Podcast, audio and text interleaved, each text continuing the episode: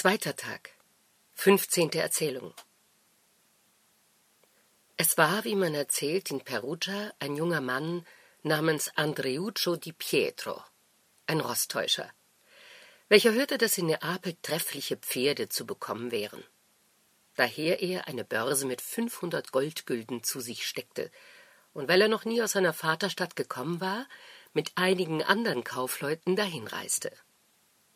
Er kam an einem Sonntag um die Vesperzeit an, erkundigte sich bei seinem Wirt, wo der Pferdemarkt wäre, und ging am folgenden Morgen dahin.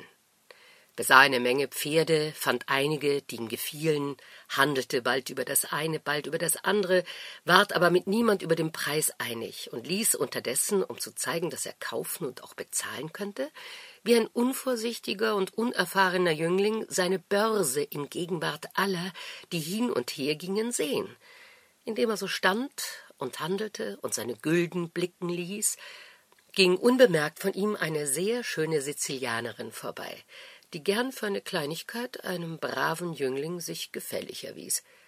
Sie dachte, wie glücklich wäre ich, wenn ich dies Geld hätte, und ging weiter.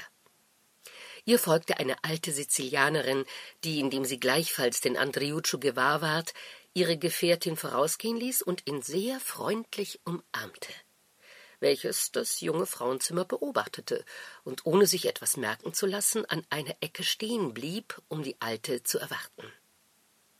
Andreuccio erkannte die Alte und bezeugte sein Vergnügen, sie zu sehen, und sie versprach ihm, ihn den Abend in seinem Quartier zu besuchen, worauf sie, ohne sich länger beim Aufzuhalten, weiterging. Und Andreuccio fuhr fort zu handeln, kaufte aber desselben Morgens nichts.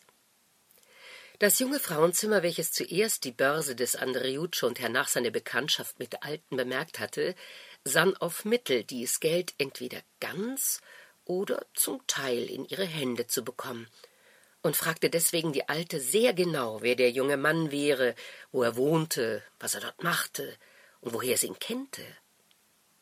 Die Alte erzählte ihr alle Umstände des Andreuccio so genau, als er sie selbst mit wenigen Worten hätte erzählen können, denn sie hatte lange Zeit in Sizilien und hernach auch in Perugia bei seinem Vater gewohnt. Und sie sagte ihr auch, woher er käme und was sein Geschäft wäre. Wie die junge Sizilianerin sich nach seiner Verwandtschaft und nach dem Namen des Seinigen genugsam erkundigt hatte, machte sie einen Anschlag, ihre Absicht durch einen boshaft angelegten Betrug zu erreichen.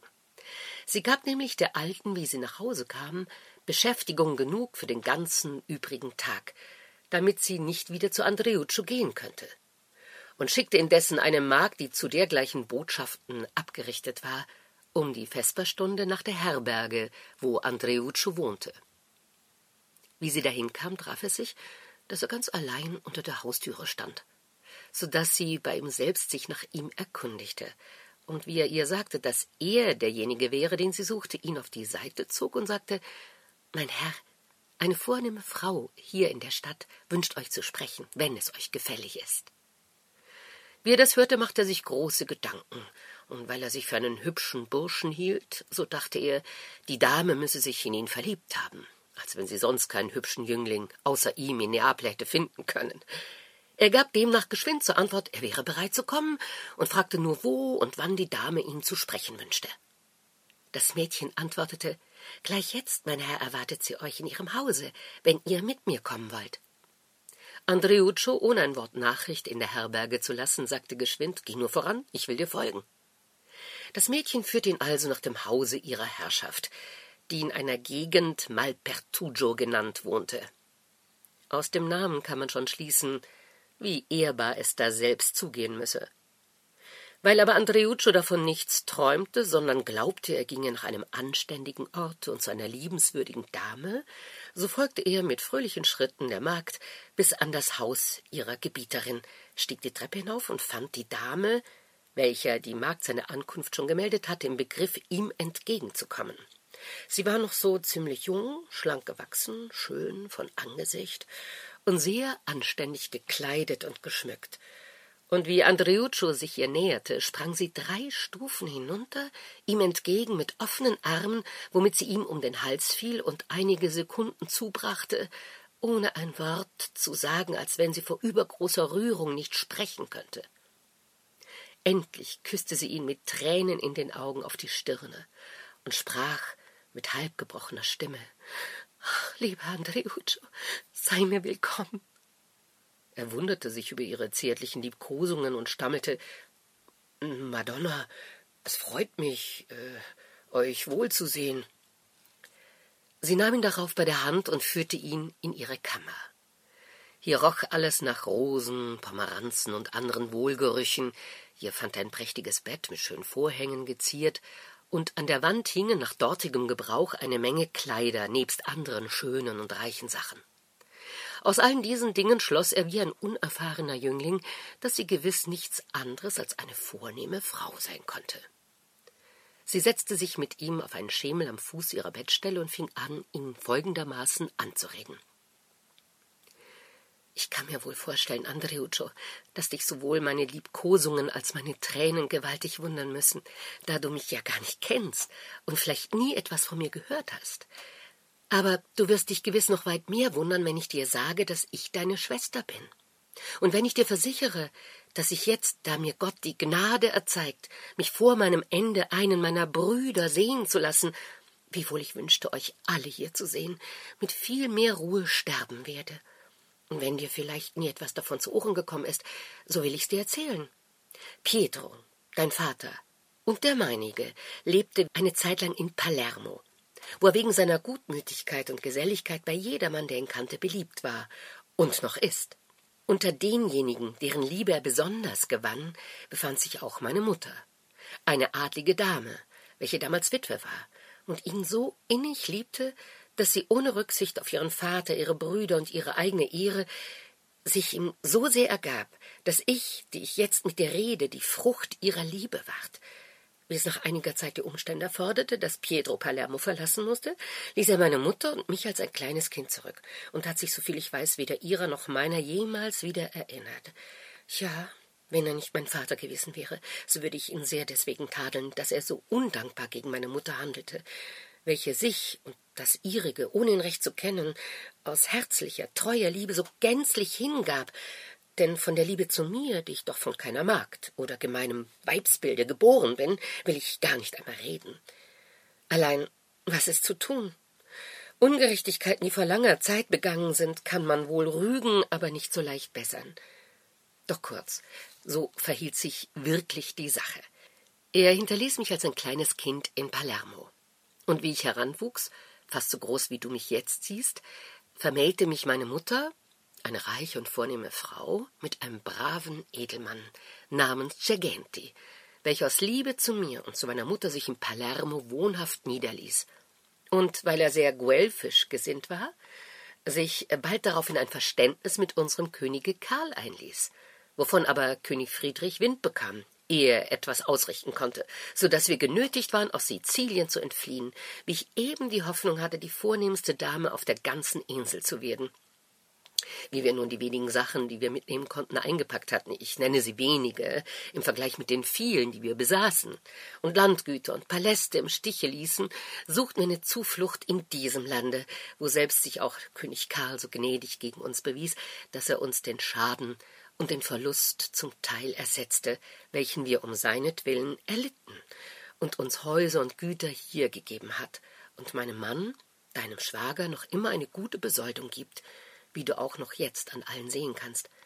Und so lebe ich denn hier und dank es unserem Herrn Gott, mein lieber Bruder, und nicht dir, dass ich dich einmal wiedersehe. Mit diesen Worten umarmte sie ihn von neuem und küsste ihm unter zärtlichen Tränen die Stirne. Andreuccio, dem sie diese Fabel, die sie auf der Stelle erdichtete, so zusammenhängend und so rund vom Maul weg erzählte, dass ihr nicht ein einziges Mal ein Wörtchen fehlte oder die Zunge anstieß, und er sich erinnerte, dass sein Vater wirklich einmal in Palermo gewesen war, der auch übrigens aus eigener Erfahrung wohl wusste, wie gern die Jünglinge sich der Liebe überlassen, und der sich jetzt durch zärtliche Tränen, Umarmungen und Küsse um desto leichter überreden ließ, alles, was sie sagte, für mehr als wahr zu halten, gab ihr, wie sie schwieg, zur Antwort Madonna, ihr müsst mir's nicht übelnehmen, wenn ich mich verwundere, denn in der Tat, entweder hat mein Vater, er mag am besten wissen warum, niemals etwas von euch erwähnt, Oder wenn es geschehen ist, so ist wenigstens mir nichts davon bekannt geworden, und ich habe so wenig von euch gewusst, als wenn ihr gar nicht auf der Welt wäret. Es ist mir aber um desto lieber, dass ich hier eine Schwester gefunden habe, da ich es am wenigsten vermutete, indem ich hier allein und fremd bin. Aber eine Sache muss ich doch bitten, mir zu erklären. Sagt mir nämlich, wie ihr erfahren habt, dass ich hier wäre. Diesen Morgen sagte mir's eine arme Frau, die bisweilen zu mir kommt, weil sie mit unserem Vater lange Zeit in Palermo und in Perugia gewesen ist.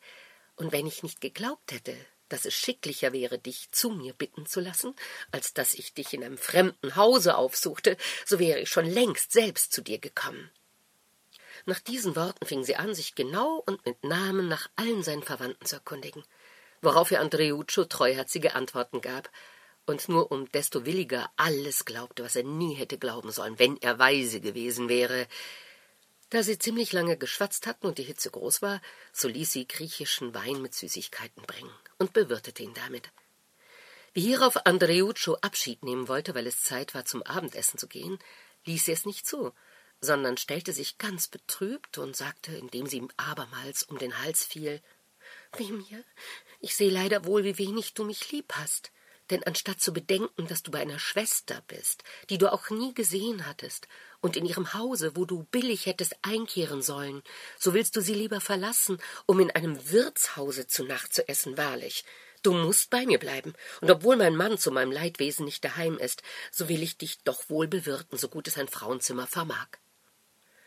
Andreuccio hatte darauf nichts anderes zu erwidern als ich liebe euch so sehr, wie man eine Schwester lieben kann. Wenn ich aber nicht nach Hause komme, so wird man den ganzen Abend mit dem Essen auf mich warten. Und dann hätte ich doch unartig gehandelt. Nun, Gott segne uns. Habe ich denn etwa keinen Menschen mehr im Haus, den ich hinschicken und sagen lassen kann, dass du nicht nach Hause kommst? Und es wäre doch wohl noch verbindlicher von dir gehandelt, wenn du deinen Gefährten sagen ließest, sie sollten auch hier mitessen. So könntet ihr hernach alle zusammen heimgehen.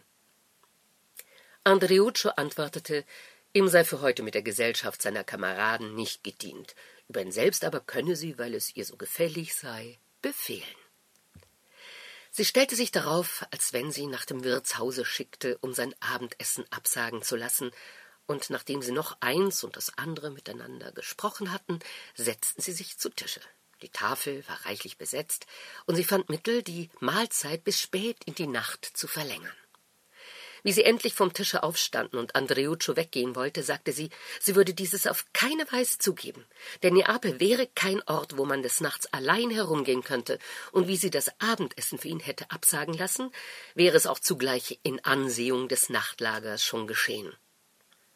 Er glaubte dieses und ließ es sich in seiner Leichtgläubigkeit wohlbehagen, bei ihr zu bleiben. Nach dem Abendessen wurden demnach noch lange Gespräche geführt, und wie schon ein großer Teil der Nacht vergangen war, ließ sie ihn von einem kleinen Knaben, der ihm die Bequemlichkeit für die Nacht anweisen sollte, in seine Kammer begleiten und begab sich mit ihren Mägden in die ihrige. Weil es sehr warm war, so entkleidete sich Andreuccio, sobald er in sein Zimmer kam, legte seine Beinkleider unter sein Kopfkissen und weil seine Natur sich ihres Überflusses zu entladen suchte, so erkundigte er sich bei dem Knaben nach dem dazu bestimmten Orte. Dieser zeigte ihm eine Türe am Ende des Schlafzimmers, welche dahin führte. Wie Andreuccio, der nichts Arges besorgte, hineinging, trat er auf ein Brett, welches von dem Balken, worauf es ruhte, an einem Ende losgemacht war, so dass es überkippte und mit ihm hinabstürzte. Ja, es war noch eine Gnade von Gott, dass er keinen Schaden nahm, der ziemlich hoch herunterfiel, wiewohl er sich garstig mit dem Unflat, von dem der Ort voll war, besudelte. Damit ihr besser versteht, was ich gesagt habe und was noch folgt, so will ich euch sagen, wie dieser Ort angelegt war. Es war nämlich über einen schmalen Gang eine Grube, dergleichen man oft zwischen zwei Häusern findet, ein paar Lattenbalken gelegt, auf welchem einige Bretter nebst dem Sitze befestigt waren, und mit einem dieser Bretter purzelte Andreuccio hinab. Wie er sich nun unten in dem Gange befand, rief er mit jämmerlicher Stimme den Knaben. Dieser war aber den Augenblick, wie er etwas fallen hörte, zu seiner Frau gelaufen und hatte ihr es gesagt. Sie eilte in das Zimmer des Andreuccio und sah sich um nach seinen Kleidern, die sie auch bald fand, und das Geld darin, welches er törichterweise immer bei sich trug, um es nicht zu verlieren. Wie sie diesen Endzweck erreicht hatte, weswegen sie ihr Netz ausgeworfen und als eine geborene Palermitanerin die Rolle der Schwester eines Peruginers gespielt hatte, bekümmerte sie sich nicht weiter um ihn, sondern schloss geschwind die Tür zu, wo er hinausgegangen war, wie er fiel. Wie Andreuccio von dem Knaben keine Antwort bekam, schrie er immer lauter. Allein, es half ihm nichts, und wie er etwas zu spät anfing, den Betrug zu ahnen, kletterte er über eine Mauer, welche den Gang zwischen den beiden Häusern nach der Straße zu verschloss, und suchte nach der Haustüre, die er auch bald im Dunkeln fand. Hier rief er wieder lang und polterte und pochte vergeblich an die Türe und rief endlich, indem er sein Unglück deutlich erkannte, Oh weh mir! In wie wenigen Augenblicken habe ich fünfhundert Goldgülden und eine Schwester verloren. Unter diesen und vielen anderen Klagen fing er wieder an zu klopfen und zu schreien und machte einen solchen Lärm, dass einige von den Nachbarn, welche von dem Getöse erwachten und es nicht länger anhören mochten, aufstanden. Eine von den Mägden der sauberen Dame kam auch, dem Anscheine nach ganz schlaftrunken ans Fenster und fragte verstellterweise Wer klopft da? Ach, erkennst du mich nicht?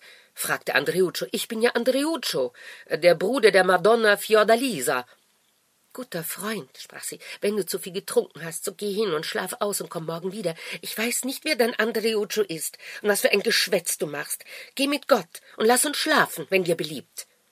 Was? sprach Andreuccio, du weißt nicht, was ich sage? Freilich weißt du's. Wenn aber die sizilianischen Verwandtschaften so bestellt sind, dass man sie in kurzer Zeit vergisst, so gib mir nur wenigstens meine Kleider, die ich oben gelassen habe, und ich will dir gerne mit Gott gehen.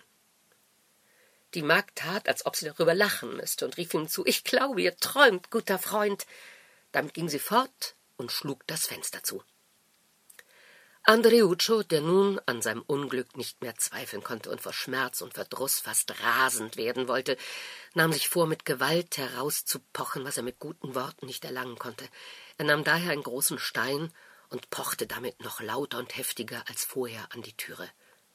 Wie dies einige Nachbarn hörten, die schon erwacht und aufgestanden waren, glaubten sie, er wäre ein unruhiger Mensch, der seine Worte nur erdichtete, um dem armen Frauenzimmer Verdruß zu machen. Und weil sie selbst sich über sein Lärmen und Poltern ärgerten, kamen sie alle an die Fenster und wie sich alle Hunde in einer Straße zu versammeln pflegen, um einen fremden Hund anzubellen, so fingen sie alle an zu rufen, ist es nicht unverschämt, dass man um diese Stunde der Nacht bei ehrbaren Frauenzimmern an die Türen pocht und ein solches Geschwätz macht. Geht doch mit Gott, guter Freund, und lasst uns schlafen, wenn ihr so gut sein wollt, und habt ihr mit ihr etwas abzumachen, so kommt morgen wieder und lasst uns die Nacht über ungeschoren.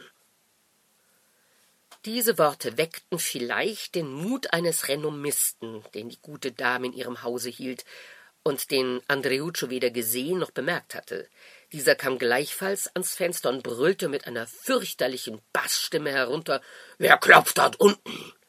Andreuccio, der bei diesem Anrufe den Kopf emporhob, ward ein Kerl gewahr mit einem struppigen, schwarzen Bart, der in ein halber Riese zu sein schien und er sich gähnend die Augen rieb wie einer, der eben vom Schlaf erwacht. Nicht ohne Furcht gab er ihm zur Antwort Ich bin ein Bruder der Dame in diesem Hause. Jener ließ ihn nicht ausreden, sondern schrie ihm noch fürchterlicher als vorher entgegen. Ich weiß nicht, was mich abhält, dass ich nicht herunterkomme und dich durchwacke. Bis du dich nicht mehr rühren kannst, du unverschämter und versoffener Esel, der du die ganze Nacht kein Menschen schlafen lässt. Damit schlug er das Fenster zu und ging fort. Einige von den Nachbarn, welche den Kerl kannten, redeten darauf dem Andreuccio freundlich zu und sagten Geht um Gottes Willen heim, guter Freund, wenn euch der Kerl nicht noch diese Nacht totschlagen soll.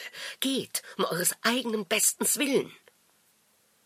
Andreuccio, den der Anblick und die Stimme des Eisenfressers schon genugsam erschreckt hatten, und der die Ermahnungen dieser Leute vernahm, die ihm aus Mitleiden zu raten schienen, ging äußerst betrübt und an der Wiedererlangung seines Geldes verzweifelnd nach der Gegend zu, durch welche ihn die Magd am Tage geführt hatte, und ohne recht zu wissen, wo er war, tappte er herum und suchte den Weg nach seiner Herberge. Er war sich selbst zum Ekel, wegen der Gerüche, die von ihm ausgingen, und weil er wünschte, ans Ufer zu kommen und sich in der See abzuwaschen, so wandte er sich linke Hand auf einen Weg, den man die katalonische Straße nennt. und wie er den oberen Teil der Stadt erreichte, ward er von ferne ein paar Menschen gewahr, die ihm mit einer Leuchte entgegenkamen. Und weil er fürchtete, sie möchten zur Scharwache gehören oder sonst Leute sein, die böse Absichten hätten, so schlich er sich, um ihnen zu entgehen, in ein verfallenes Haus, welches nahe bei war. Allein jene, gerade als wenn sie nach demselben Orte geschickt würden, gingen ebenfalls in dieses Haus hinein, wo selbst einer von ihnen gewisse eiserne Werkzeuge, die auf der Schulter trug, niederlegte und indem er sie mit dem anderen betrachtete, Verschiedenes mit ihm darüber sprach. Während des Gesprächs sagte einer von ihnen Was zum Henker ist das hier? Ich spüre einen ganz unerträglichen Gestank.